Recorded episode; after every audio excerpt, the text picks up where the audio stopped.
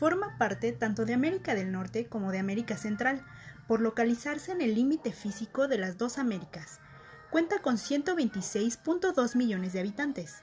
Tiene fronteras con Estados Unidos, Guatemala y Belice. Al observar el territorio, fácilmente se pueden apreciar una gran diversidad de paisajes, consecuencia de las distintas unidades de relieve. La lengua oficial es el español, sin embargo, se reconoce la existencia de 68 lenguas indígenas. Nosotras somos Mariana y Gaby y hoy les traemos un cuento de México. El huésped.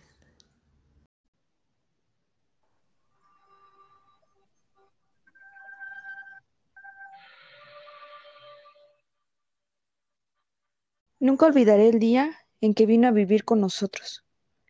Mi marido lo trajo al regreso de un viaje. Llevábamos entonces cerca de tres años de matrimonio. Teníamos dos niños y yo no era feliz. Representaba para mi marido algo así como un mueble, que se acostumbra a uno ver en determinado sitio, pero que no causa la menor impresión. Vivíamos en un pueblo pequeño, incomunicado y distante de la ciudad, un pueblo casi muerto o a punto de desaparecer. No pude reprimir un grito de horror cuando lo vi por primera vez. Era lúgubre, siniestro, con grandes ojos amarillentos, casi redondos y sin parpadeo, que parecían penetrar a través de las cosas y de las personas. Mi vida desdichada se convirtió en un infierno. La misma noche de su llegada, supliqué a mi marido que no me condenara a la tortura de su compañía. No podía resistirlo. Me inspiraba desconfianza y horror. Es completamente inofensivo, dijo mi marido mirándome con marcada indiferencia. Te acostumbrarás a su compañía, y si no lo consigues... No hubo manera de convencerlo de que se lo llevara se quedó en nuestra casa. No fui la única en sufrir con su presencia. Todos los de la casa, mis niños, la mujer que me ayudaba en los quehaceres, su hijito, sentíamos pavor de él. Solo mi marido gozaba teniéndolo allí. Desde el primer día, mi marido le asignó el cuarto de la esquina. Era esta una pieza grande pero húmeda y oscura. Por esos inconvenientes yo nunca la ocupaba. Sin embargo, él pareció sentirse contento con la habitación. Como era bastante oscura, se acomodaba a sus necesidades, dormía hasta el oscurecer y nunca supe a qué hora se acostaba. Perdí la poca paz que gozaba en la casona. Durante el día todo marchaba con aparente normalidad. Yo me levantaba siempre muy temprano, vestía a los niños que ya estaban despiertos, les daba el desayuno, y los entretenía mientras Guadalupe arreglaba la casa y salía a comprar el mandado. La casa era muy grande, con un jardín en el centro y los cuartos distribuidos a su alrededor. Entre las piezas y el jardín había corredores que protegían las habitaciones del rigor de las lluvias y del viento que eran frecuentes. Tener arreglado una casa tan grande y cuidar el jardín, mi diaria ocupación de la mañana, era tarea dura. Pero yo amaba mi jardín. Los corredores estaban cubiertos por enredaderas que floreaban casi todo el año. Recuerdo cuánto me gustaba. Por las tardes sentarme en uno de aquellos corredores a coser la ropa de los niños, entre el perfume de las madreselvas y de las bugambilias. En el jardín cultivaba crisantemos, pensamientos, violetas de los Alpes, begonias y heliotropos. Mientras yo regaba las plantas, los niños se entretenían buscando gusanos entre las hojas. A veces pasaban horas callados y muy atentos, tratando de coger las gotas de agua que se escapaban de la vieja manguera. Yo no podía dejar de mirar de vez en cuando hacia el cuarto de la esquina. Aunque pasaba todo el día durmiendo, no podía confiarme. Hubo veces que cuando estaba preparando la comida, veía de pronto su sombra proyectándose sobre la estufa de la leña lo sentía detrás de mí. Yo arrojaba al suelo lo que tenía en las manos y salía de la cocina corriendo y gritando como una loca. Él volvía nuevamente a su cuarto, como si nada hubiera pasado. Creo que ignoraba por completo a Guadalupe. Nunca se acercaba a ella ni la perseguía. No hacía a los niños y a mí. A ellos los odiaba y a mí me acechaba siempre. Cuando salía de su cuarto comenzaba la más terrible pesadilla que alguien pueda vivir. Se situaba siempre en un pequeño cenador, enfrente de la puerta de mi cuarto. Yo no salía más. Algunas veces, pensando que aún dormía, yo iba hacia la cocina por la merienda de los niños. De pronto lo descubrí en algún oscuro rincón del corredor, bajo las enredaderas. ¡Allí está Guadalupe! gritaba desesperada. Guadalupe y yo nunca lo nombrábamos. Nos parecía que al hacerlo cobraba realidad aquel ser tenebroso. Siempre decíamos, allí está, ya salió, está durmiendo. Él, él, él. Solamente hacía dos comidas, una cuando se levantaba al anochecer y otra tal vez en las madrugadas antes de acostarse. Guadalupe era la encargada de llevarle la bandeja. Puedo asegurar que la arrojaba dentro del cuarto, pues la pobre mujer sufría del mismo terror que yo. Toda su alimentación se reducía a carne, no probaba nada más. Cuando los niños se dormían, Guadalupe me llevaba la cena al cuarto. Yo no podía dejarlo solo sabiendo que se había levantado o estaba por hacerlo. Una vez terminadas sus tareas, Guadalupe se iba con su pequeño a dormir, y yo me quedaba sola, contemplando el sueño de mis hijos. Como la puerta de mi cuarto quedaba siempre abierta, no me atrevía a acostar, temiendo que en cualquier momento pudiera entrar y atacarnos. Y no era posible cerrarla. Mi marido llegaba siempre tarde y al no encontrarla abierta, habría pensado. Y llegaba bien tarde. Que tenía mucho trabajo, dijo alguna vez. Pienso que otras cosas también lo entretenían. Una noche estuve despierta hasta cerca de las dos de la mañana oyéndolo afuera. Cuando desperté, lo vi junto a mi cama mirándome con su mirada fija penetrante. Salté de la cama y le arrojé la lámpara de gasolina que dejaba encendida toda la noche.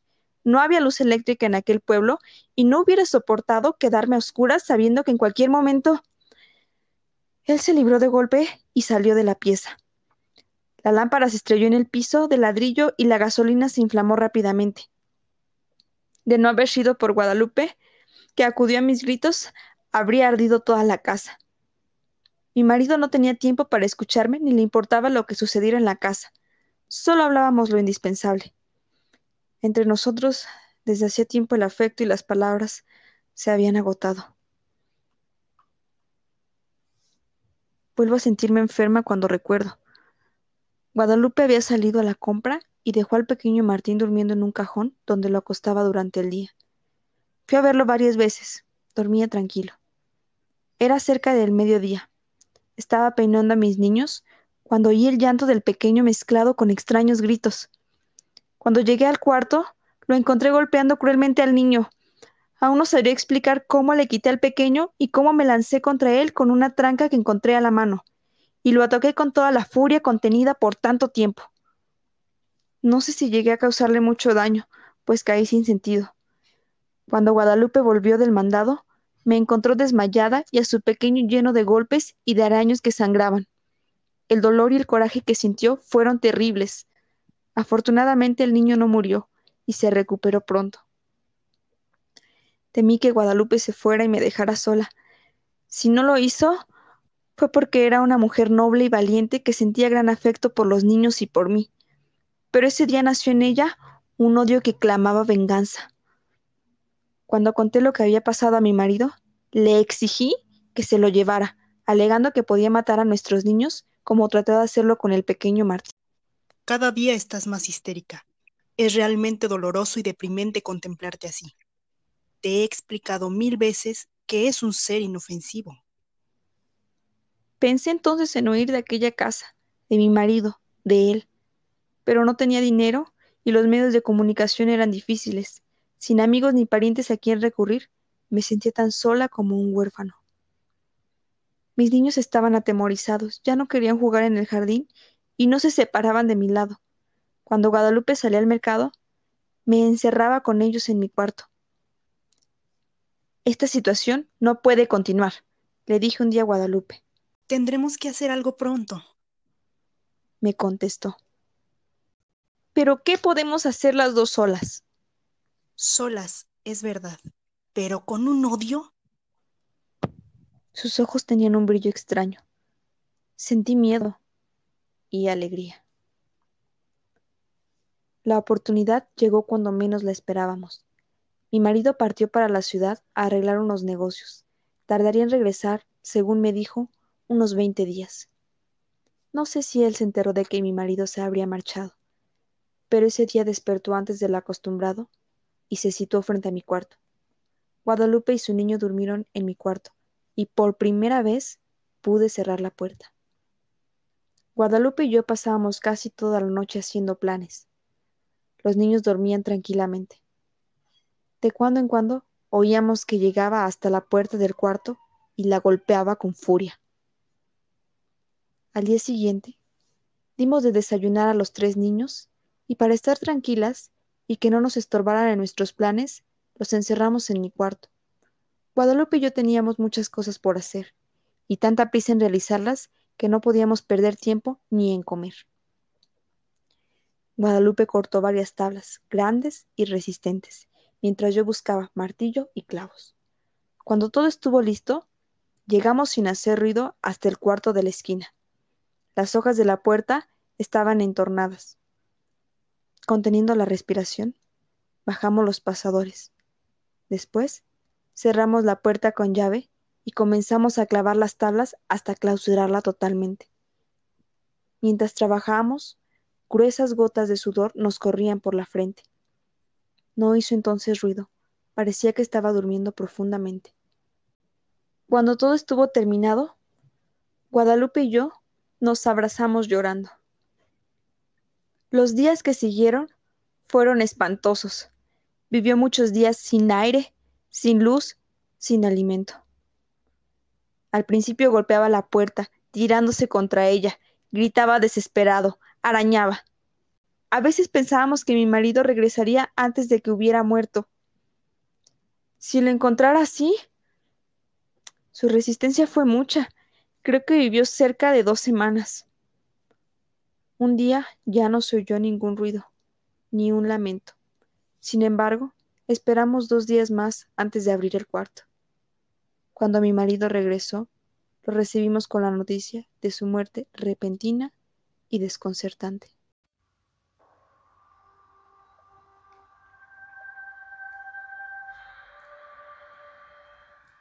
Este fue un cuento de la escritora mexicana Amparo Dávila.